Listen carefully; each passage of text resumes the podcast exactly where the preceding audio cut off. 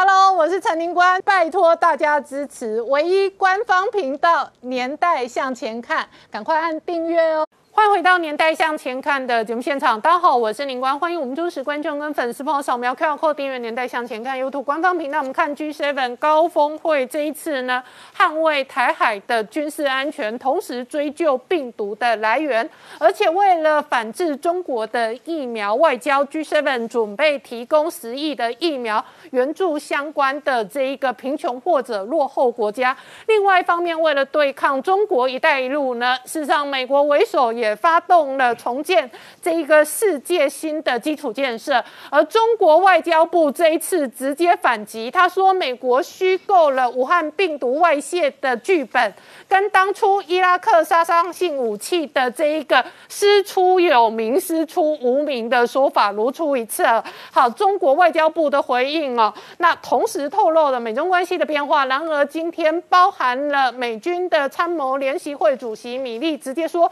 中国。如果侵犯台湾的话，美军有能力捍卫台湾。反倒是《纽约时报》这几天追踪的报道哦，北京当局可能会顾忌武统，其中一个顾忌是台积电的生产线。然而，台积电反倒有了全新的动态。日经的这一个经济新闻连续两天追踪台积电最新的国际投资。首先，第一个是日本经济新闻说，台积电准备在日本熊本县建晶圆厂。如果成真，这可能是台积电第一座在日本的晶圆厂。紧接而来，今天最新的新闻说，台积电准备在美国设立第一座封装厂。那台积电在美国的投资案就不仅仅是晶圆厂，而且可能有一个完整的供应链，包含封装。而这背后会带来什么样的政治、军事、经济的变化？我们待会要好好聊聊。好，今天现场有请到六位特别来宾，第一个好朋友是洪淑清，您好，大家好。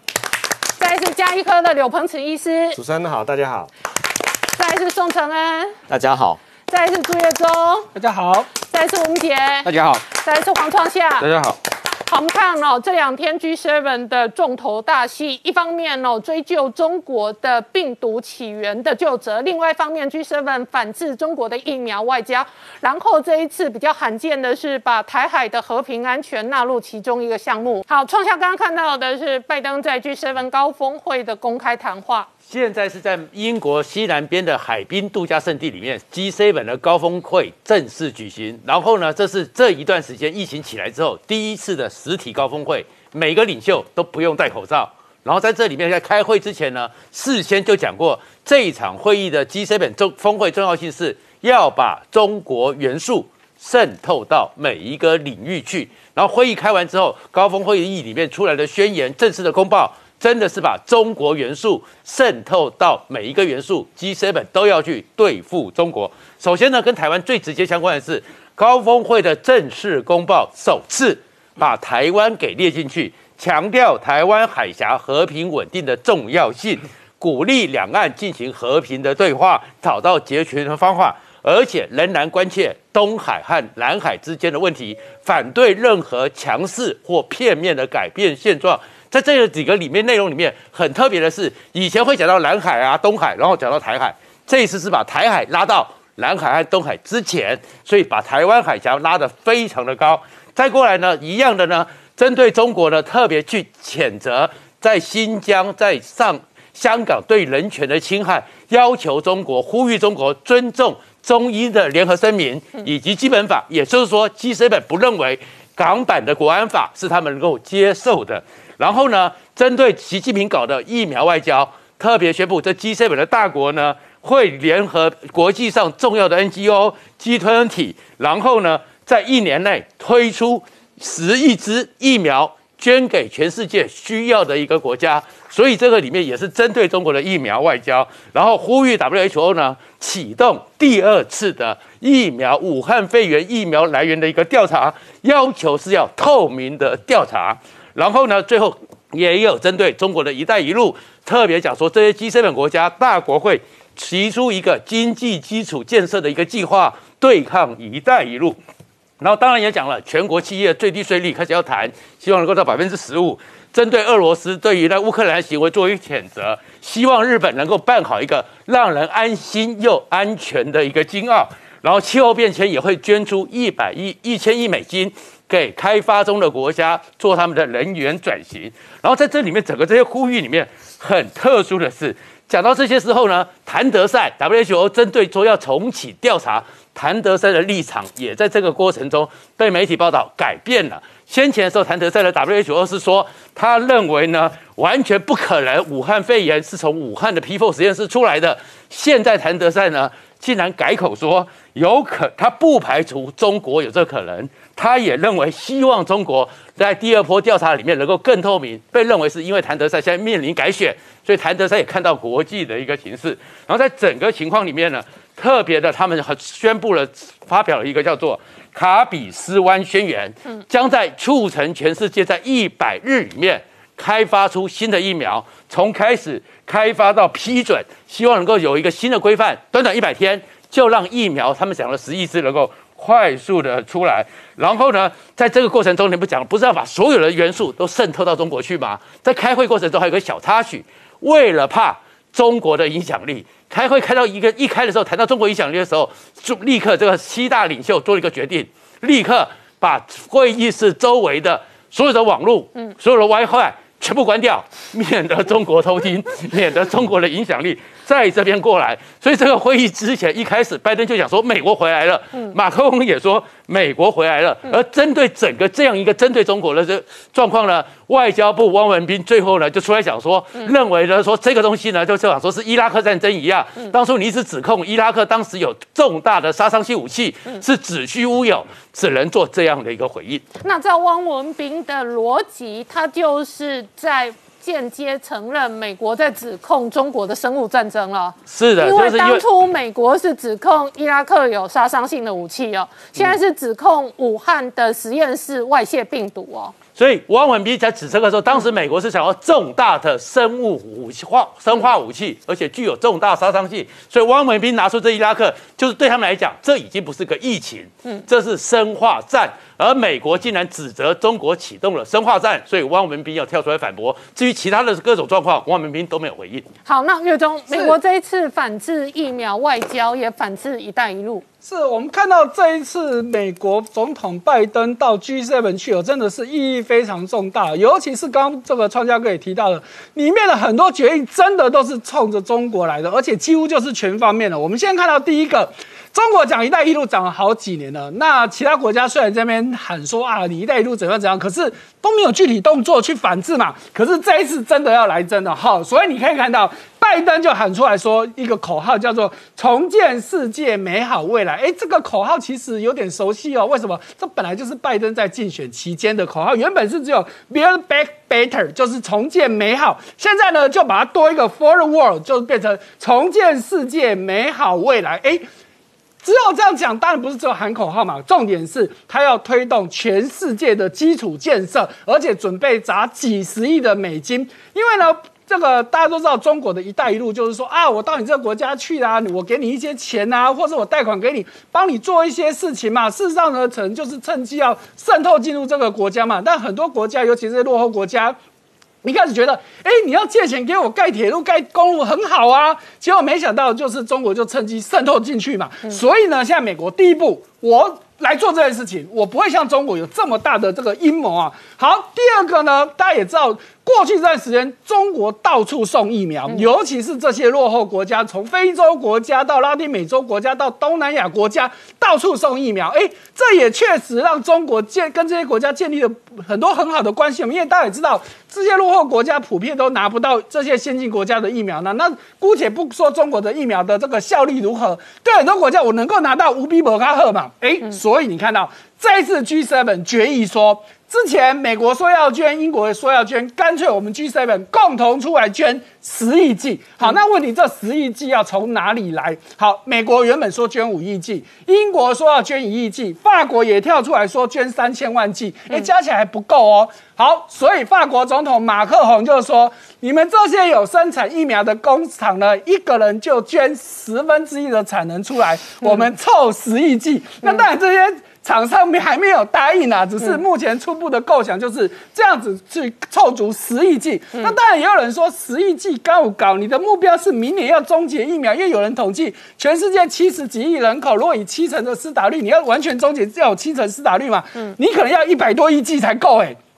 那显然这还是有一个落差，但是总是有跨出第一步。嗯，再来，哎，刚刚创家哥也提到，你看这么多国家都说，哎，美国回来了，为什么？因为拜登啊，抱歉，川普在过去四年基本上都跟这些国家都闹翻了嘛，尤其是欧盟这些国家，这里搞在港妈，这里搞在港湾 gay，更重要的是国际会议，他到后来根本都不参加。那你美国嘴巴这样子讲，你再说你多重要？问题是重要会议、重要决策你都不出面，你只会嘴巴喊，你凭什么当领导人嘛？所以你看到这次拜登就不一样了，这一次第一就任后第一次出国，我就是去参加 G7 门会议，而且呢，我真的就是一个大国风范，说，哎，我就是要重新。取得这个国际领导地位哦，好，所以呢，为什么这一波让大家觉得说，哎，真的就是不一样？尤其是拜登的作为跟原本川普有非常非常的不一样，所以哦，拜登站出来之后，过去这几年中国，哎，好像。快要凌驾中美国的这种趋势，很明显的，绝对又要被打压下来了。我们再看到一个很重要，就是因为这一波疫情造成全世界的经济的影响。我们看到 BBC 的这个统计表里面，它是以今年第一季跟二零一九年的第四季去做比较，也就是说，疫情还没有爆发。我们知道疫情爆发是二零二零年的第一季嘛，所以也就是说，以目前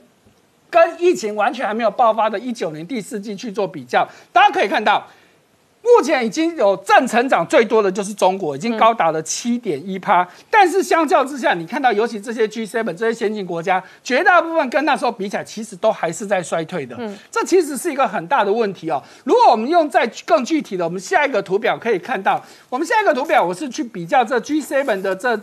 七个国家再把中国跟台湾纳进来，大家看到橘色的是今年第一季的这个成长率，大家可以看第一季已经出现正成长，其实不多哦，只有美国、法国、中国跟台湾，其他的你看到。G7 的国家里面，基本上哈就只有哈，还有刚才漏了一个加拿大，都还在衰退。那以去年来说，那更不用说了，通都在衰退嘛。那很大的一个问题，他们觉得，哎，中国为什么可以这么快就站起来？明明他们最开始疫情也很严重啊。哎，大家又想到了还有一个问题，就是中国过去靠低税率吸引了很多的外资去投资，所以 G7 这次又有一个要针对中国，就是。我要实施全世界性的低税企业税，因为以前就是各国各自为政嘛。尤其是我可能必为了跟你竞争，要去拉拢一些企业，我就故意把企业税给降低。哎，这次没有，G7 说我们全部讲好，大家都是十五趴。哎，这对中国影响就很大，因为我们知道过去中国尤其早年他喊出什么无免无减半呐，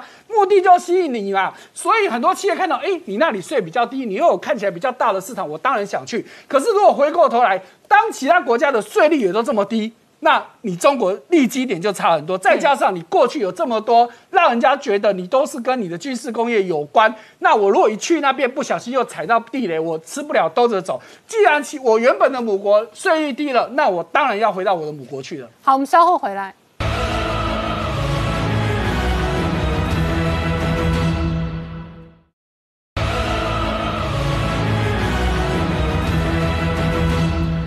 年代向前看的节目现场，我们今天聊的是 G7 高峰会哦。一方面，这一次非常罕见的捍卫台海的军事安全；另外一方面，追究病毒的来源，追究中国的责任。同时，为了反制中国的疫苗外交，这一次 G7 准备大力提供大量的疫苗。好，明显刚刚看到，一方面拜登力推疫苗外交的同时呢，这一个美军的这一个参谋长联席会主席米勒也公开表态挺台湾。对，呃，美国参谋联席会议主席哈，这一位叫做 Mark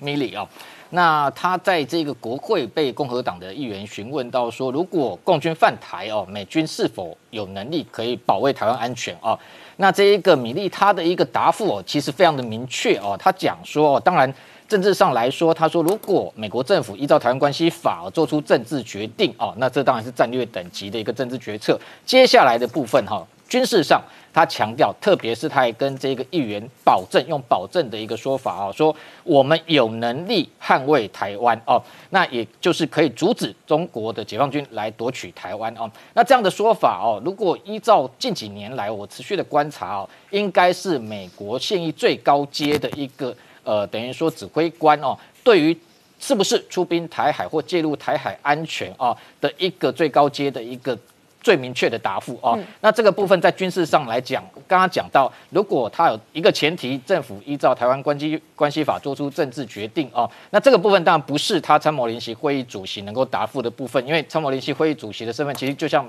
这个我们台湾的这个参谋总长一样的一个，他是军令权上面最高指挥官，但是政治决策当然要回到所谓的这一个政府。包含像三军统帅拜登总统身上啊，那他的一个强调就是说，如果政治上做出这样决定，当然军事上美军有能力来阻止中国夺台啊。那特别是他后面还特别谈到说，这个解放军如果要横渡台湾哦，要夺取像台湾这样大小的岛屿，特别是台湾上面还有守军哦，还有这个非常多的人口哦，对于解放军哦，要这个拿下台湾来讲是非常复杂跟困难的一个行动哦。那他的一个说法，我觉得更重要的是说凸显。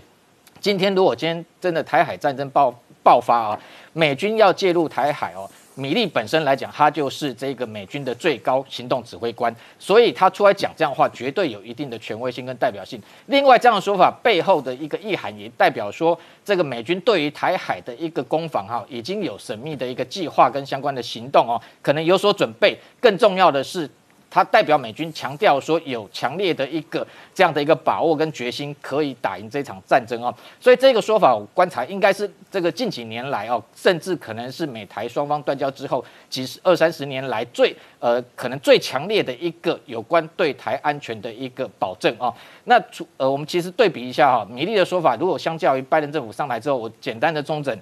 基本上。这个拜登政府有非常多 有关台海安全的一个相关的一个公开的说法跟保证啊，那包含像拜登总总统曾经谈及说他反对中国侵略台湾啊，那国安顾问苏利文则讲到说，如果中国威胁台湾，美国会让中国付出代价。那另外像国务卿布林肯则是直接讲说，美军的部署啊，绝对可以贺阻中国攻台。那同时像这个现在的这个国防部长奥斯汀，他则是强调说，他这个美国应该确保台湾的自我防卫。但是我们分析，我刚刚讲的这几位美方的高层的说法，基本上都是局限在事前的贺主哦，也就是说，强调美国有能力贺主解放军。采取对台这个武力侵犯的动作，但是这一次相较于这一个米利来说，米利讲的是更具体的是后半段，也就是说，今天如果中国一旦决定对台动武的话，美军是绝对有能力可以来捍卫台海安全。所以我个人认为说这样的一个说法是更具体啊。另外，我们解读一下啊，就是说像米利他的一个这个军旅生涯的背景啊，其实你看到他穿的制服上面非常特殊哦，它上面有一只白头鹰的一个徽章哦，背徽哦，那个其实是这个美国空降。这个一零一空降师，好，他的一个代表哦，也就是说，他过去来讲，他曾经担任过这一个第十三地师的师长哦，也历练过这个第八十二空降师跟一零一空降师的副师长哦。那以空降特战部队出身的这样的一个高阶军官来讲，我不禁联想到前一阵子六月六号，美军首度派 C 十七的战略运输机抵达台湾哦。背后非常有可能都是米利同意哦，以他的一个层级，因为他非常清楚说，用这样的一个战略运输机可以直接搭载空降伞兵抵达全球，甚至包含台湾在内，所以这样的一个设计哦，我们可以看到，等于说让北京可能一时也摸不着。美国可能护台的底线。好，那陈恩，我们看到 G7 这一次是非常明确的公开表态。是的，那个布林肯或是拜登自己常常说美国回来了，美国回来了。那么这一次的这个元首外交呢，到底其他国家对于拜登个人的表现是怎么样？路透社特别去采访，基本上是获得一致的好评。也就是说，所有的领袖都说呢，跟拜登相处非常的舒服，可以坦率的沟通，不像在他的前任川普的时代呢，经常要怕踩雷或者。说呢，因为他不按牌理出牌，会造成混乱。比如说呢，川普会威胁说，那 G7 下次就不要开了。他说，拜登呢就不用害怕这样，可以坦率的把自己的心意说出来。那比如说，法国总统马克宏就说呢，在这样的情况下呢，美国是真的回来了。我们希望呢，美国继续在领导我们。那英国的丁东道主强森首相就说呢，拜登带来了一股清新的空气。哈，那么同样呢，在 side meeting 就是他的边缘会议中间，美日呢又再度见面。那么中间又谈了除了北韩议题，还有这个呃中国议题、气候变迁等等，再次谈到台海问题，啊，同样再次强调台海的这个和平的重要性。那么日本的外交这个动作最近值得观察。日本国会在六月十一号呢，参议院无异议的表决通过一个决议案，说支持台湾参加 WHA，而且认为说呢，在这个全球抗疫的这个关头，没有一个地理的空缺是可以接受的，而且台湾可以来帮助。所以呢，这个如果不让台湾加进来，是全世界的损失哈。那么这个重要性是全体无异议起立通过，压倒性的支持。那么也呼吁呢各国要。做做同样的表态，呼吁日本官员去游说各国。这件事情在日本外交上其实是相当罕见的。日本呢是以保守出名，对于对于决策没有那么快，没有那么明显，通常都会保留一点余地，特别对中国采取某些模糊空间。但是这一次在赠送台湾疫苗上面，在这次支持台湾加入 WHA 上面，都变成非常的清楚哦。这在到底什么原因呢？就是说，其实面对着中国威胁，他们是受够了。不管在钓鱼台上面，在造成既成事实，不断的派军机、军机呃军舰去侵入他们，或者是压垮这个一个稻草，就是海警法的通。过授权海警呢，不但是武装，而且还有使用武力。所以日本曾全国上下说不信任中国，认为说中国不是朋友，而台湾才是真正朋友。这个民意强大的驱使，造成民意机关压倒性的支持，也包含菅义伟在 G7 也当当时说，特别是 G7 那个这个时候呢，是有泄露出来说他在内部说称台湾是一个国家，而中国有抗议。菅义伟不但没有退让，也在 G7 的。旁边的新闻，这个会议中间也说呢，支持台湾加入 WHA，这个是从国会到行政部门从来没有见过呢，那就是对于中国的不信任跟中国威胁的这个剧烈的增高所造成的。好，我们稍后回来。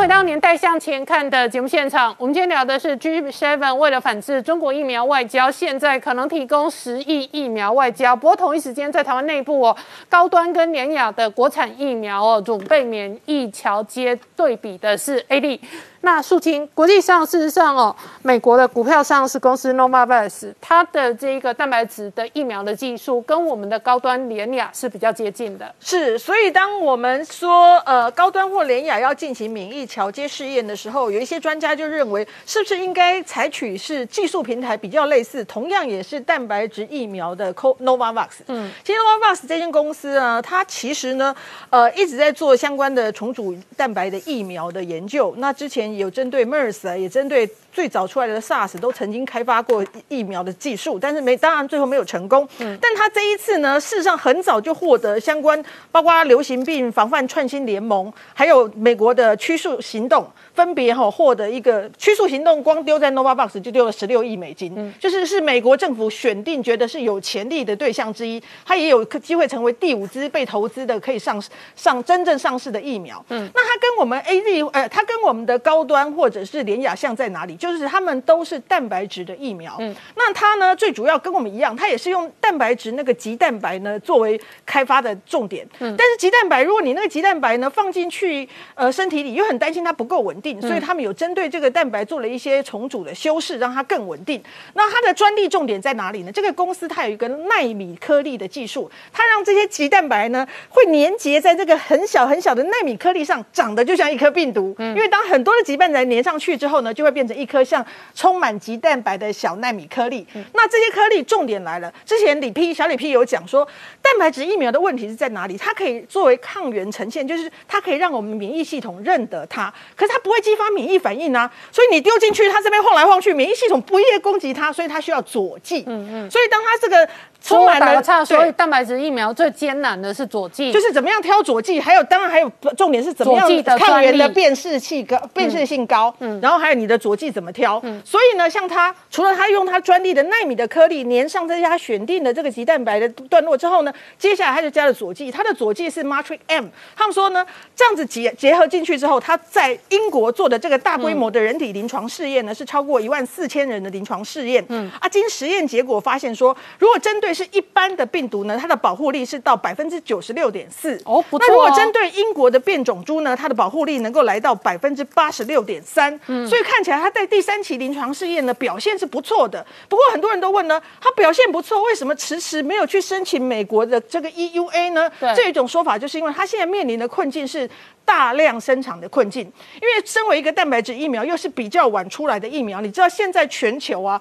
各个厂的产能都在帮被代工，都在做代工，然后它有八个生产机呃单位，其中一个就是。印度的血清疫苗研究所这个几乎在每一间疫苗代工里都有听到这个名字吧？第一呢，它可能面临一个原料还有相关这些产能的需求，所以他们说它现在可能卡在它的大量量产的状况。老实说，它如果不能大量量产，它现在去申请 EUA 对它来讲没有什么太大的帮助，因为我有了认证，可是我产量是出不出来的。可是它的但它这个三期临床试验确实显示出它的保护力是很不错的。那因为跟我们高端的也是同样的蛋白质疫苗，所以有些人才说，那应该让他们来做桥接试验呢、那桥接试验为什么大家挑它呢？因为之前不知道叫桥接？免疫桥接就说呢，什么叫桥接？免疫桥接就说呢，我呢因为没有办法做第三期，我没有办法说让我的民众打了高端疫苗是一组，打安慰剂是一组，然后很等很久去大规模看打安慰剂的人有多少人被感染，然后打高端的人有多少人被感染。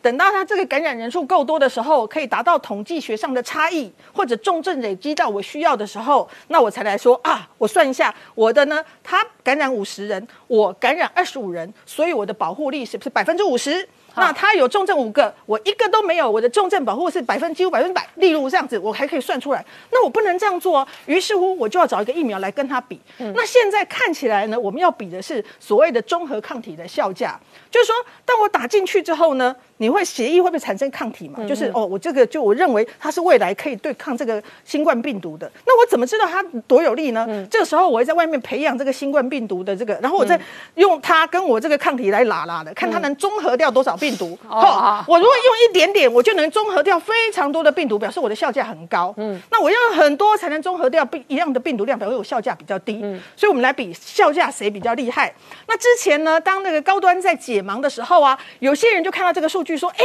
看到一个叫 GMT，就是综合抗体的这个数据。嗯，然后他说他有哦六百多，哎，好像比 AZ 好很多。有些人说真的太赞太赞了，可是后来有人看说，哎。可是 Novavax 有三千多哎、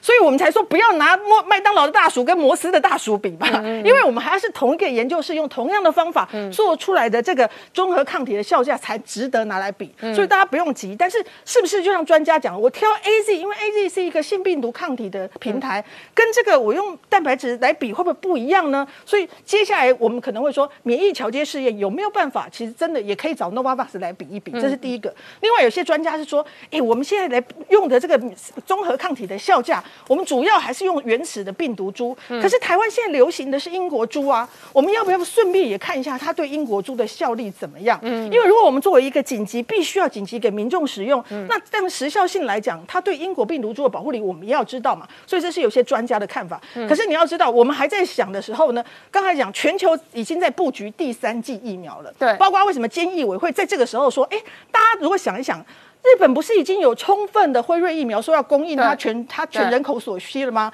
它还有莫德纳疫苗嘛，对不对？他还把 A Z 疫苗送给我们，可是他之前说他要买一点五亿支的这个 Novavax 疫苗，对。然后他还说他们是不是有一个叫做且现在武田？日本有武田药武田制药。厂准备代工他的准备代工作为这个呃那个 Novavax 的生产基地一之一，预计呢，它可能有机会年产二点五亿剂。哦你就想说，哎，你已经满手疫苗的，你又买又进来干嘛？因为所有的大国都在布局第三季，就是未来它如果可能流感化之后，它嗯要补接种，或者甚至每年都要接种，我不可能每年都来一次抢疫苗大战所以我们。简单换算哦，日本人口如果一亿二。每个人如果打到三剂，那他总共的需求就高达三亿六，是简单数学啦。是。就是说没有去替掉那些年轻的小孩。可是像辉瑞、莫德纳现在都已经在实验小孩的疫苗了嘛？是是是，所以说现在大家都已经在往下走了。为什么要往下走？第一个，除了可能要追加接种之外，就是看到这件事情，就是英国英国最近发现一件事情，就是有四十二感染的 Delta，Delta 就我们以前说的印度变种株的英国人里面呢，居然有将近三成是种完两剂疫苗。那我们以前不是说，如果你能接种完整的疫苗之后，虽然我们不能保证你不感染，但是我们至少会减低死亡跟重症的风险。可是当这四十二个感染印度变种株的人有百分之将近三十有中完两剂，这就会让科学家担心说，现有的疫苗是不是真的不是那么够力的，必须要第三剂。所以为什么大家都在想，要不就要设计次世代疫苗？就像 mRNA 他们开始做次世代疫苗，次世代疫苗他们就是用桥接，因为本来就是说都是我的疫苗，我只是做一点点修正，我就可以用桥接的方式直接对比，看它在什么。那或者是是不是要补第三剂？所以全球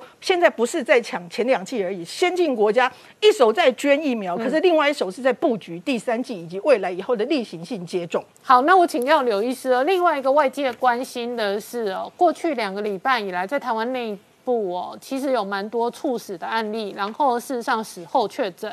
以本台的这个摄影同仁来讲是这样的 case，以新传媒的林芳怡来讲也是这样的 case。然后呢，有一种说法是说，相当多猝死跟死后确诊的案例，他们有快乐缺氧跟肺栓塞的状况。什么是肺栓塞？呃，我想隐形缺氧这件事情，就是我们俗称有的时候快乐缺氧哈。这件事情，我想大家也大部分都知道，就是说，呃，因为这个病毒非常奇怪，它会去接触我们的这个 ACE2 的这个受体之后，那我们 ACE2 的受体基本上呢，它除了在我们的血管、在我们的肺部、在我们的脑部里面，甚至在肾脏还有肠胃道，其实都有。所以你会发现，病人他的表现临床症状是非常的多元。那也是为什么有百分之五到百分之十的人，甚至会表现出所谓的嗅觉丧失。那嗅嗅觉丧失就代表说，它会侵犯到我们脑部的这一个组织哦。那我们都知道，我们在缺氧的时候，其实我们人体其实会有几个器官会启动。第一个当然是我们肺部，而我们肺部基本上会有一个通气跟一个循环这件事情。那我们就会进行一个调配，就是说，哎，要不就是你通气增加哦。假如说有的人他可能都憋住不呼吸，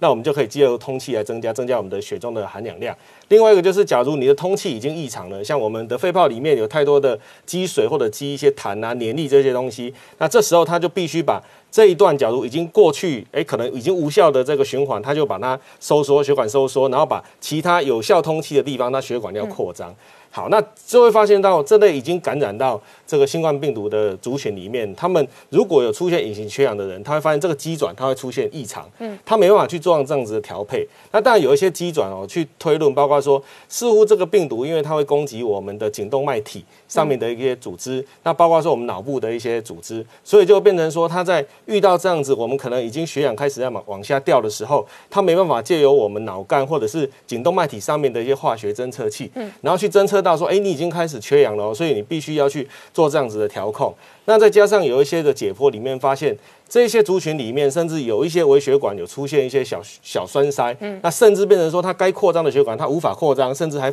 反而变成收缩。哦，这时候就变成说它我们叫 VQ mismatch 哈，就是说它那个通气跟循环的比值就无法去做一个很好的调配，所以它在一开始血呃二氧化碳还没到很高的时候，它血氧掉的非常的快，嗯，那这时候它就会出现隐形缺氧，所以这时候它就忽然就哎感觉才上一上一刻钟或者是早上。看起来都还好好的，忽然就出现这个缺氧，就马上送医了。这是第一件事情，造成猝死的比较常见的原因。那第二件原因就是我们刚刚特别提到的肺栓塞。嗯，那肺栓塞它基本上等等哦，肺栓塞是可以经过 X 光确诊吗？哎，基本上除非蛮大块的肺栓塞，它有机会。对，可是呃，大部分对我们来讲，它的黄金诊断标准就是我们常常会用电脑断层去诊断。哦，对，那肺栓塞其实我们刚刚特别提到。其实，在隐形缺氧里面，它也是因为微血微微血管的一些栓塞造成。可是，一般我们在定义的肺栓塞里面，它大部分都是比较大块的栓塞。如果我们从图片上看起来哈，就是那个箭头指的地方，就是我们的肺动脉哈。嗯。你会看到那个阴影的那个缺块，那一块整个就是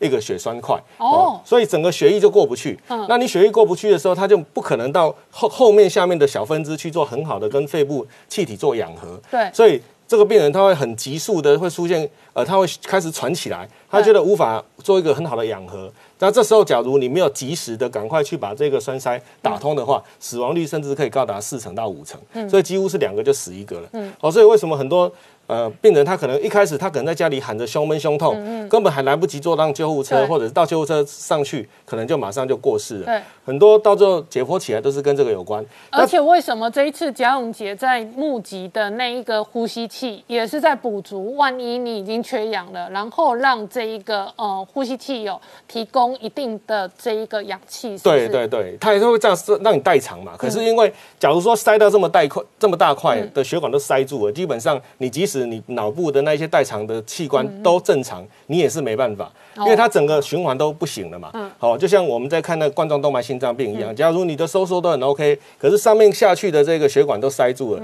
你心脏还是一样心肌梗塞。所以为什么现在对我们在治疗？这个新冠肺炎来讲，其实他们就有一个所谓的三宝嘛，哈、就抗炎、抗病毒，另外就是抗血栓了哈对。所以很多现在在大家医院在针对这个新冠病毒的治疗的过程当中，几乎把抗血栓的药物会放在必备要使用的过程。就是因为担心你在治疗的过程当中，甚至在觉得已经大部分结束之后哦，它才会出现血栓块的出现。嗯，哦，所以很多病人他认为说，哎，我已经过了危险期，我已经过了十天了，病毒量下降了。没错，他已经过了最严重的发炎期，过了最严重的抗病毒期，可是他还是走不过去血栓的这一件事情。好，我们稍后回来。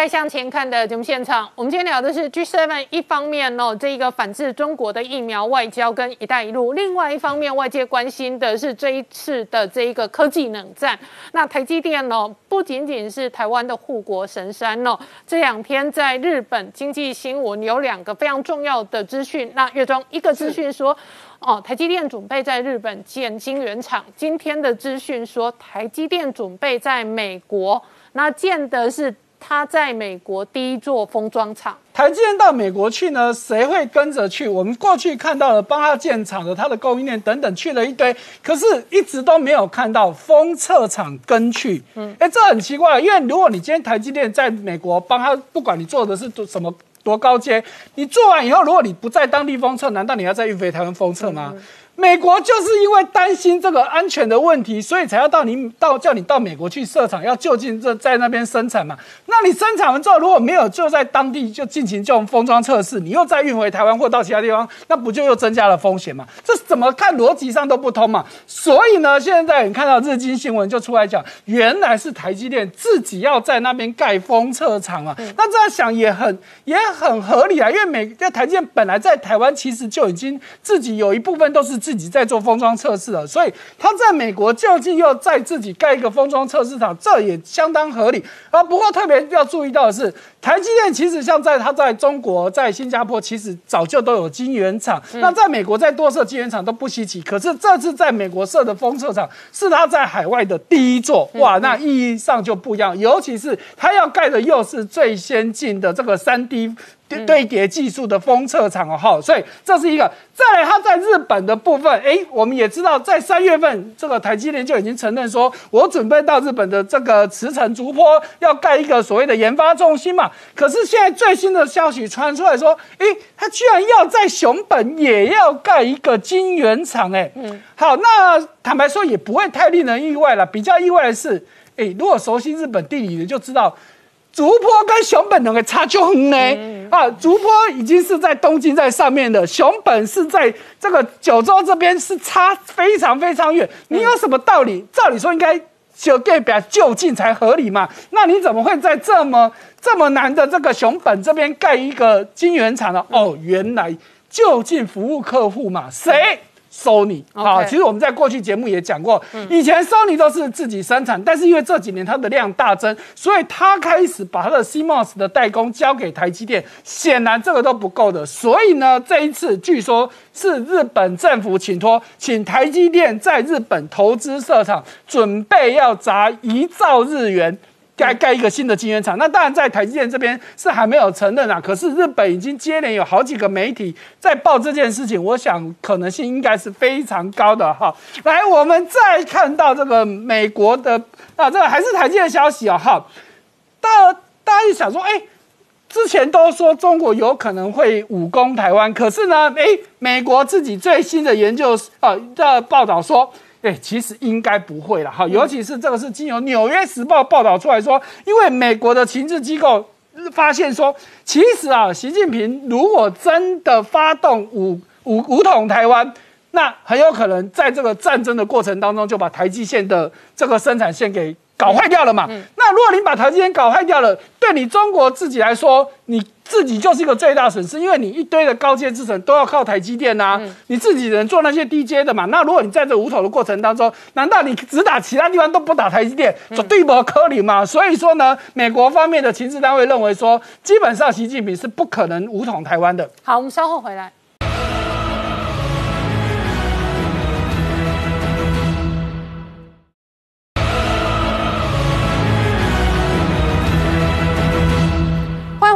回到年代向前看的节目现场，我们今天聊的是指挥中心今天这一个呃新的政策弹性，可能对于 BNT 辉瑞的药，如果是疫苗是呃原厂出货的话，有可能有条件的有放行的政策。但是苏青 BNT 辉瑞的故事哦，值得台湾嗯全体观众一起思考。首先是上海复兴是 BNT 辉瑞的大中华亚洲代理商。上海复兴本身也是 B N T 的大股东，而 B N T 辉瑞疫苗是 B N T 研发成功之后，找辉瑞的供应商大量的药厂生产制造跟配发，所以呢，在这一场疫苗战当中，上海复兴一方面是 B N T 个别公司的大股东，另外一方面是亚洲区的代理，而以台湾现在的处境来讲，有相当多新药。相当多医疗器材都面到大中华代理，事实上在中国手上的状况。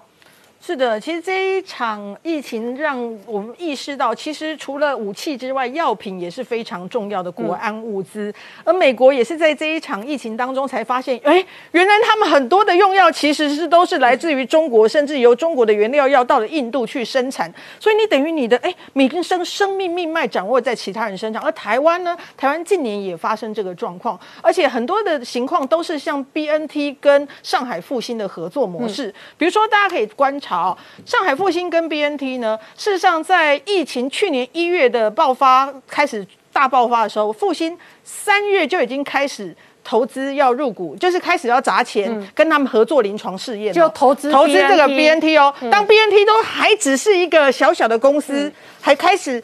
在考虑在研发的时候，他已经拿着钱要去跟他们合作了。嗯，然后呢，第二后来开始呢，甚至后来变成入股。嗯，所以你可以发现，这也就是他们现在的手法之一。他们说，近年如果你仔细观察台湾的这个药品市场，第一个我们避不掉的是什么？嗯，我们避不掉的就是跟美国一样，我们有些原料药其实就是来自于中国。嗯，如果大家印象比较还稍有印象的话，之前发生一个高血压的原料药。疑似在制成的改变之后，会产生一些致癌的风险的物质。于是乎呢，全球开始清查，发现哎，台湾台厂也被发现有需要下架的原因，就是用了浙江海华这个药厂的原料药嘛。所以第一，我们台厂，我打个岔，是你可能吃了一颗台厂的药，是，可是它的原料找中国厂买，是，然后他最后把它压成药锭或者药的胶囊给你。可是那个胶囊跟药定的原材料来自中国，是那以海华这一个案例来讲，就是说它这一个中国的原材料原料出包，那下面的就要下架，其中就包含了台厂。对，那虽然它你感觉它是你看到的是全名药，对，那而且它出厂一定也是压台厂的名字。是。所以你不会看到里面的中中国成分，但是我们能够避开吗？我们没有办法避开。嗯，那第二件事情是，除了原料药之外，我们面临的另外一个危机就是很多的新药，嗯，现在他们就跟复兴一样，嗯，他一去拿这个一一去拿这个代理权，他拿的就是什么？大中华区，甚至是亚洲区。嗯，那这个情况之下，你台湾根本就完全就是没有跟他有竞争力啊。我们就说奇怪，他们可以撒钱去竞争，觉得这个是一个很棒的药，这是一个很新。的药，他们可以撒钱去争取代理权。台湾为什么不行？台湾有些的经理人就说：“哎，拜托，我们去拿大中华区的药，结果最后我们可能卖不进中国大陆。这两个市场，一个这么大，一个这样子，对我而言，这个去标这个代理权是很大的风险啊。所以我打个岔哦，这一次的疫苗就是刚刚提及了。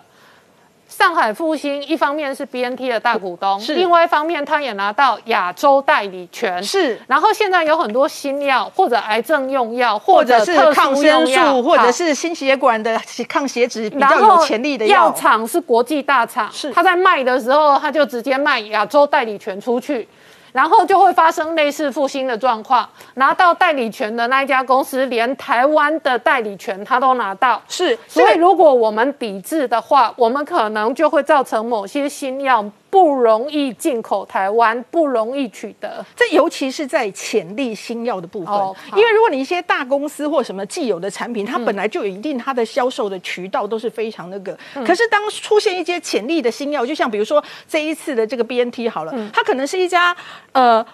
公司是研究型的公司，当它推出一个新的有潜力的，比如说不管是治疗乳癌的，或者是有可能可以对抗这个高血脂症的，或者是它是一个非常好的新的抗生素，诶，当有一个新新的成分出来了，这个时候通常啊，就是大家可以去买它嘛，因为它没有办法把这个东西变成一个很棒的、很很有销售模式规模的药品嘛。但是中国人，因为他们太多的海归派进去之后，他们不缺的就是钱，嗯，这些海归派成立了这些生技公司，生技公司大笔大笔的资金在手上，不知道要投谁，看到这个马上砸大钱呐、所以一些刚冒出头，或者是已经看起来非常有潜力，这个时候就已经拦截走了、嗯嗯，对，所以在新药的这个层面拦截之外，这项就是代理商，嗯，当他们一下哎这个东西很有，我就谈一谈我就大中华区代理，所以我们接下来要看我们要怎么样面对说。我们不可避免的这些，包括新药，包括代理权掌握在别人手上，该怎么解套？好，今天谢谢大家收看《年代向前看》，也提醒我们忠实观众跟粉丝朋友扫描 QR code 订阅《年代向前看》YouTube 官方频道。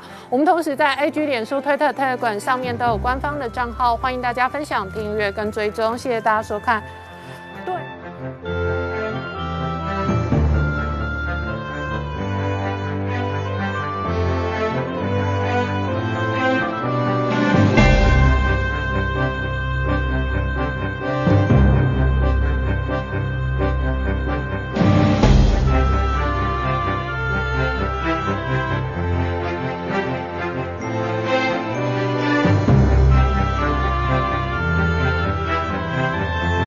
我是陈宁官，拜托大家支持唯一官方频道《年代向前看》，赶快按订阅哦。